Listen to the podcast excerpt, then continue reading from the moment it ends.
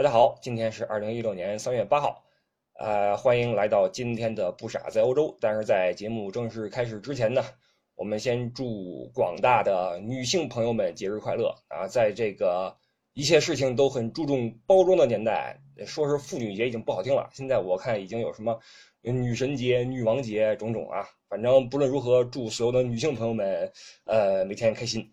好，我们开始今天的节目内容。今天我们主要是说德国的一个城市，那么是呃法兰克福啊，它既不是德国的首都，也不是人口最多的城市，也不是旅游重镇。那为什么我们从这儿开始呢？呃，因为我们呃，不论是对于我们来说啊，对于我们在中国人来说，不论是我们去欧洲也好，还是去德国也好。那么法兰克福这个城市往往是我们旅途的第一站，这和它的地理位置有一些关系。首先，德国就是在欧洲的中心嘛，那法兰克福又是在德国的中心，所以它这个地理位置上就是一个交通航空的枢纽啊，它也是汉莎航空公司的运营中心之一。所以这个每天啊，从我们说仅说从法兰克福往返中国的航班吧。汉莎公司有国航有两班，东航也有，包括国泰啊，种种，这都不说什么阿联酋航空那些转机的啊，刚才说的都是直飞的，每天有数班的直飞航班往返中国与德国，你就知道多少的人来欧洲是需要从法兰克福落脚的，而且它又是一个呃，你去欧洲其他国家的一个中转站，不论你是去什么呃马德里呀，还是去什么地方啊，经常在法兰克福转机。这个机场是跻身欧洲三大机场之一的，那最大的是伦敦的希斯罗第二是法国戴高乐，第三是法兰克福。论客运量是第三啊，但是论呃起落的这个架次的话，它比戴高乐多一点，能够排到第二名。呃，现在法兰克福机场呢是有两个航站楼，但是呃我们说已经有这么多的航班往返于世界各地与德国，但是两个航站楼也是不够用的，所以现在政府决定再开一个航站楼，开一个 T 三出来。这一个决定就引出了很多的麻烦啊！我们知道，呃，飞机的起落是难免有一些噪音，包括你建一个新的航站楼要动用一些征地吧，所以这德国老百姓开始不干了。我们说西方国家老百姓是最不好对付的啊，手握这个宪法。当做一个武器，那你敢动我的家产，我就跟你玩命。所以这个很多的德国老百姓一听说你敢建 T 三，不干了啊！一是你你占地不占地先不说，你首先你飞机要从我脑头顶飞过去的话有噪音嘛，我就不干。所以很多这个抗议者就走上了这个街头，开始这个这个举着标语啊。呃，这个这个情景到至今现在还在上演。你这个从有这个决议开始到现在，因为 T 三还没修修好嘛。到现在为止，还在时不时的搞一次示威。如果各位选择在最近，或者说今后的一年这个时间段去德国的话，您经过法兰克福机场，很有可能会遇到如下一幕啊，就是一群的这个老年人，呃，老头老太太，哇，全副武装，拿着这个鼓、大叉、什么喇叭，包括在那个德甲赛场上边那个汽笛，你知道吧？特别响，那个汽笛一摁就啪啪响的汽笛。我带着这玩意儿，啊那个拿着口哨就排成队啊，然后这个出现在这个法兰克福的机场里边，一声令下就开始制造噪音，咣咣敲鼓，然后这个吹哨子鸣笛，机场的航站楼是封闭的，就特别特别的吵，然后举着标语说这个你们吵我，我吵你，就这意思啊，反正就是你要修航站楼，你就要吵我嘛。我现在让你尝尝一尝被炒的滋味就是以其人之道还治其人之身。曾经好几次了，我都遇到这个这个这个情景，带一些人去机场，不论是接机还是送机啊，我当时那个吵到什么地步了？我和值机的那个柜台的那个，呃，这个这个工作人员已经无法靠这个正常的语呃语调交流了，就跟夜店一样，你必须得趴他耳根喊，你必须得喊。我说这帮流氓行不行？有人管没有啊？然后人说不行不行，那个已经报备了。你看警察在旁边站着呢，保护他们呢。啊，这就是没办法，西方国家他这个游行，只要他报备了就是合法的啊。如果以后各位在法兰克福机场看到这么一波人，你就知道是怎么回事了啊。这个没有办法。那到了机场之后，他这个法兰克福机场有好处啊，它距离城市不是很远。呃，只有十五公里吧，十五到十三公里吧。它不像慕尼黑，慕尼黑那个就远了，你坐火车要坐四十分钟。在法兰克福这个机场，你去城里面的交通还是很便利的啊。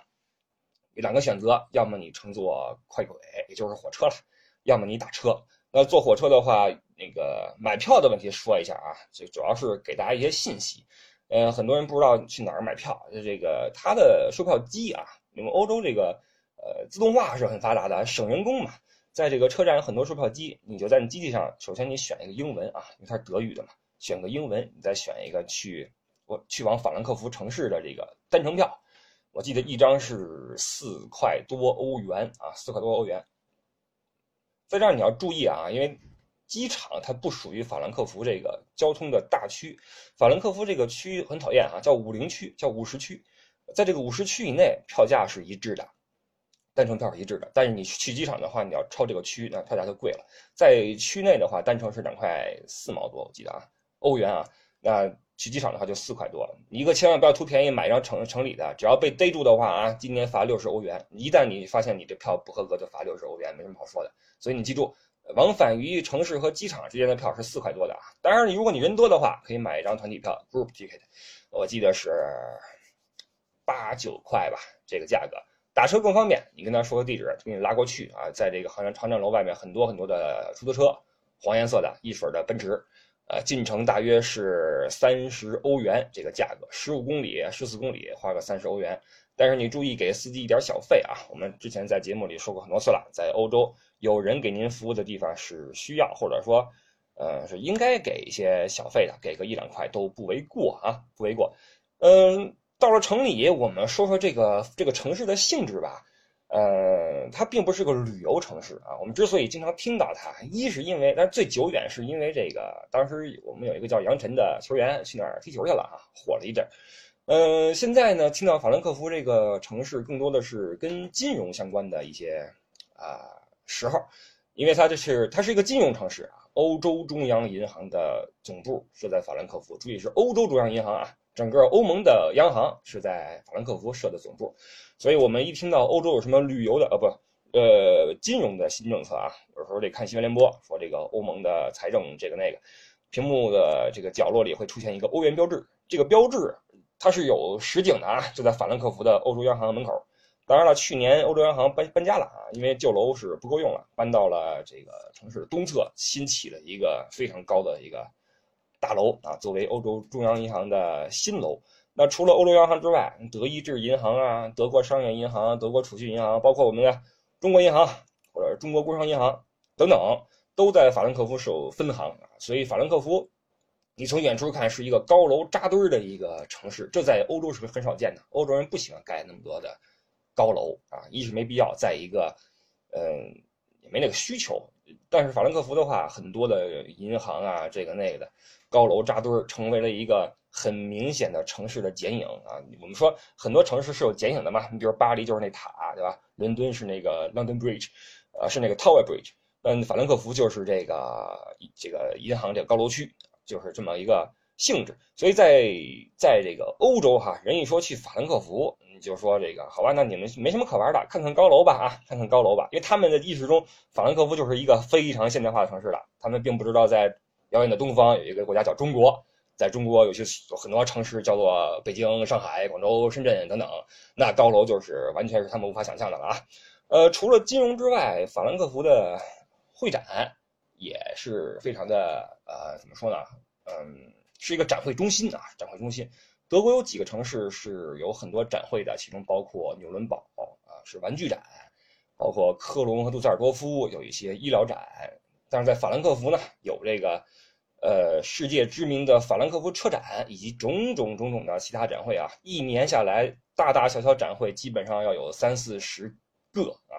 你可以想象，这个每个月它会有多么的忙碌啊！这一个展会，它带动了整个城市的这个交通、住宿、餐饮、安保等等等等。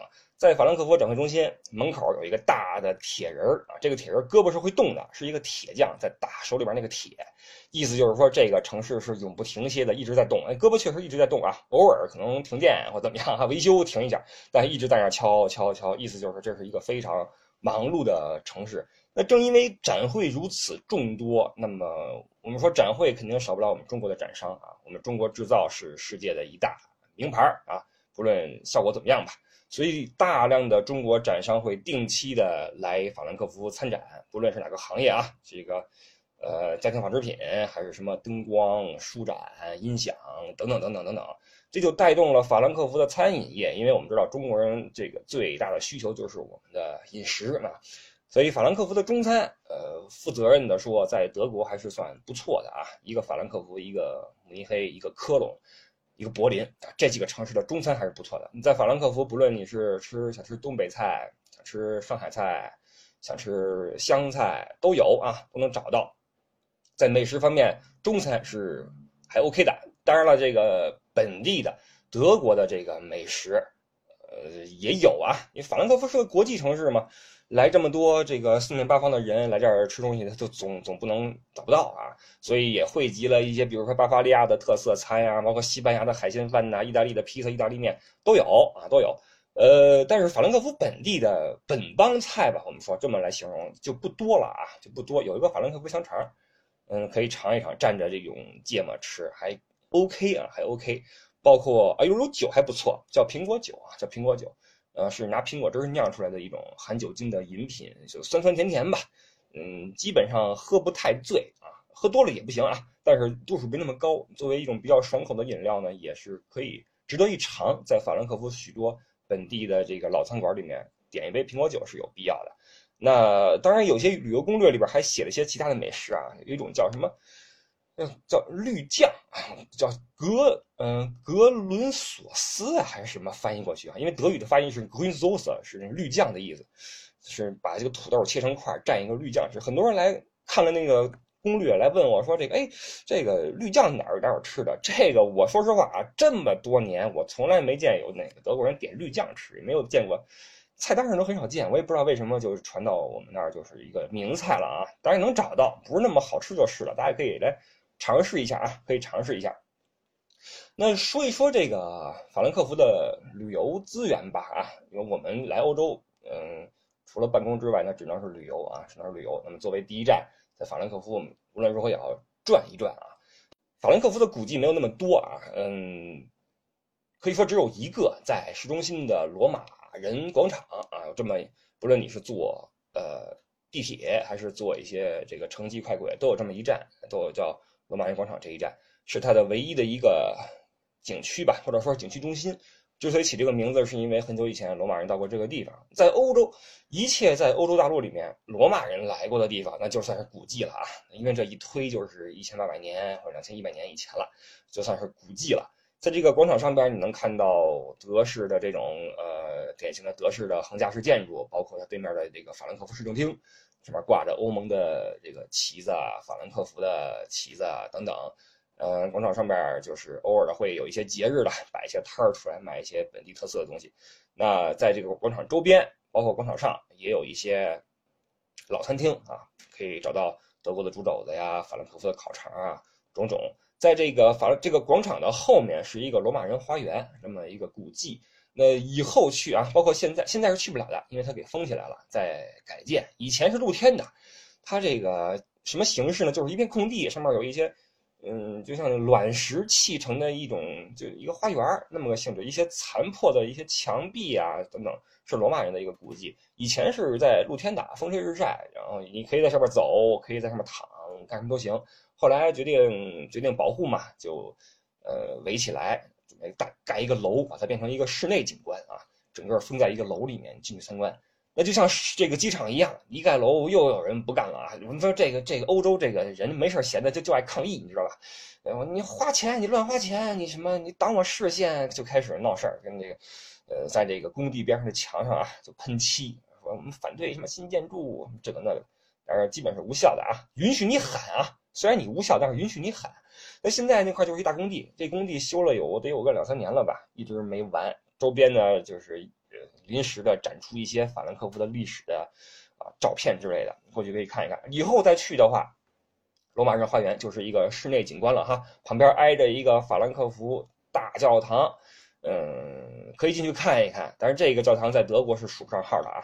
论教堂来说，德国的科隆教堂，包括弗莱堡的、什么乌尔姆的，这都是很值得一看的教堂啊。包括慕尼黑的啊、德累斯顿的啊等等。法兰克福这个实在是不是太略显逊色吧，比起来，当然了，它也见证了这个德国的一个重要的历史时期，也就是神圣罗马帝国时期许多的君王的加冕仪式，所以说也是一个稍具意义的教堂吧。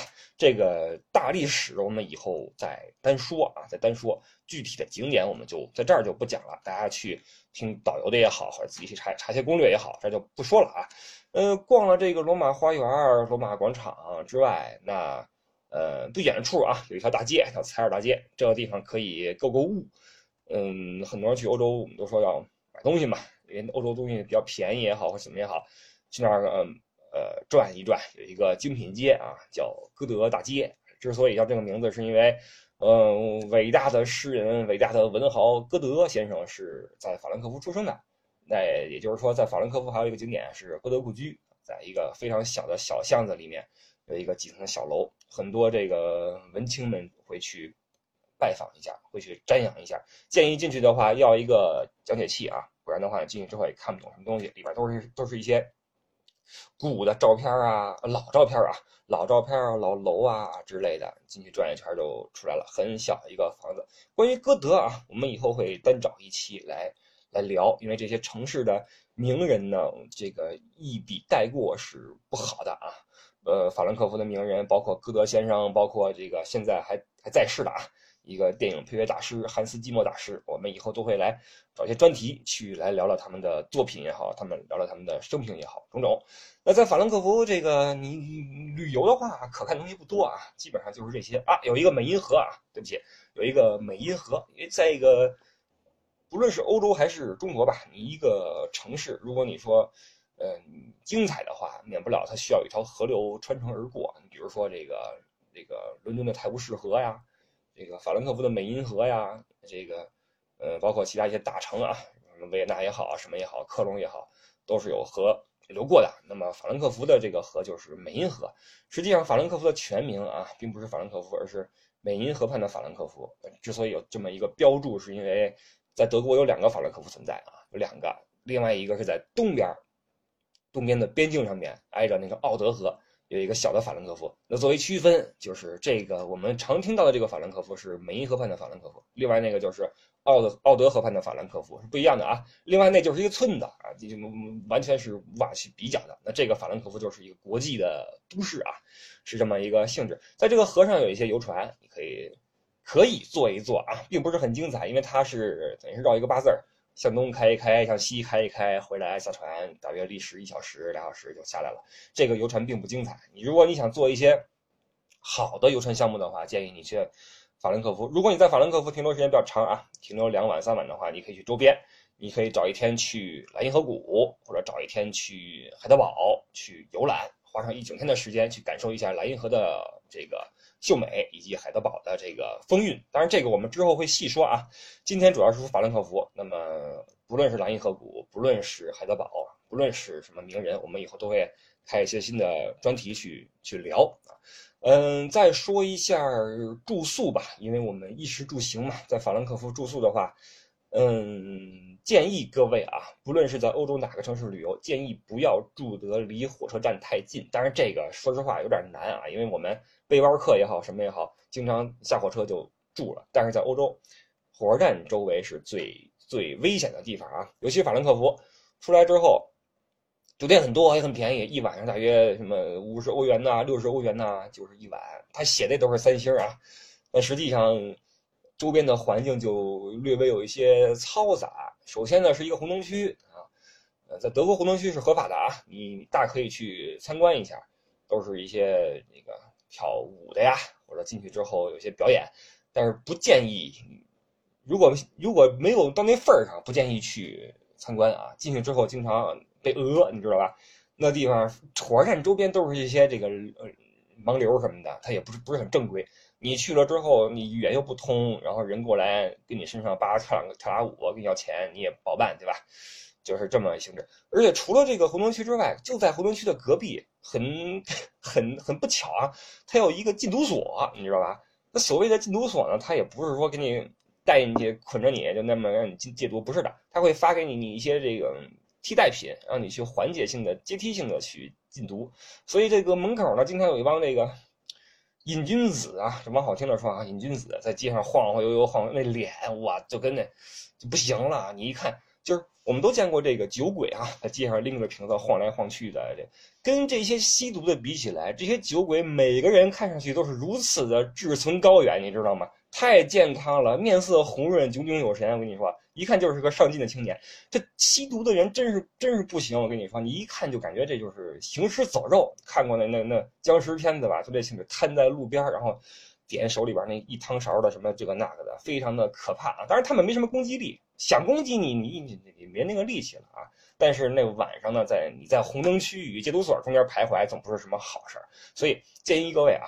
如果您想参观红灯区，找专业导游开车去带您去其他的更正规的地方去去游览啊。但是在火车站附近呢，如果您就住在这块了，没有问题。晚上呢，尽量就别别出门了啊。呃，基本上德国的治安还是 OK 的，德国治安还 OK，但是晚上少出门为妙啊。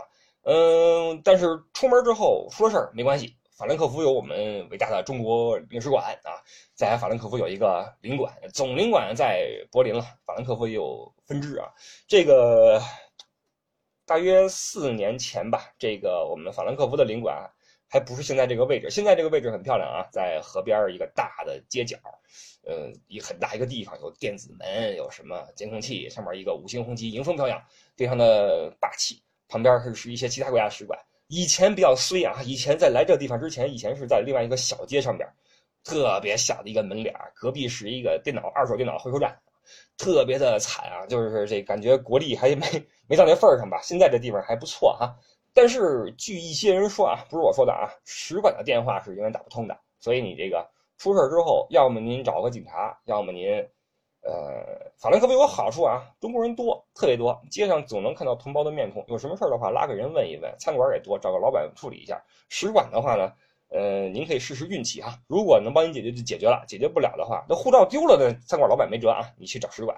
但是其他的事情，呃，这个大家自己去急中生智吧，就这个意思啊。呃，关于法兰克福，基本上就是就是这些啊，因为这个也没有太多的人文历史可谈啊。这个简单的做个介绍，给大家的出行提供一些信息。那么有什么更多想知道的，也可以给我留言，或者大家以后再慢慢探讨。我们之后会更加详细的去解读欧洲，解读德国，解读每一座城市。呃，OK，关于法兰克福，我们想说的就是这么多。啊，感谢您收听今天的这一期《不傻在欧洲》，呃，好吧，我们下期再见，感谢各位，拜拜。